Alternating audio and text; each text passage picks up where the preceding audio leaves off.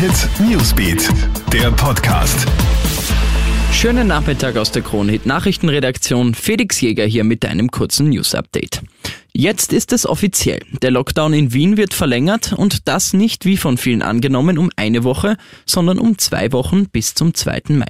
Das hat Wiens Bürgermeister Michael Ludwig auf einer Pressekonferenz bekannt gegeben. Ein großer Grund für die Verlängerung war wohl auch die Situation auf den Intensivstationen.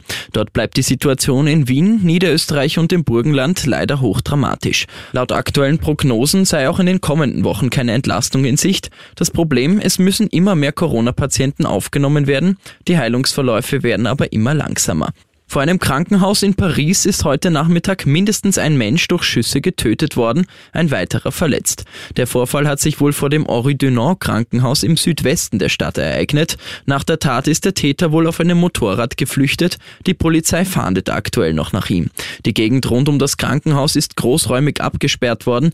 Die Hintergründe der Tat sind aktuell noch unklar. Ersten Gerüchten zufolge schließen die Ermittler einen terroristischen Hintergrund aber wohl aus und Pakete in deiner Wohnung zustellen, auch wenn du nicht zu Hause bist. Genau das möchte die Post jetzt in einem Probebetrieb testen.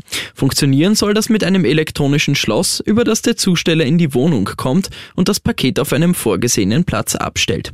Mit einer Überwachungskamera soll zusätzlich für Sicherheit gesorgt werden. Ob die Zustellmethode tatsächlich auf den Markt kommt, wird sich zeigen. Aktuell werden Freiwillige für den Test gesucht. Mehr News gibt's stündlich im Kronehit Newsbeat und immer auf kronehit.at.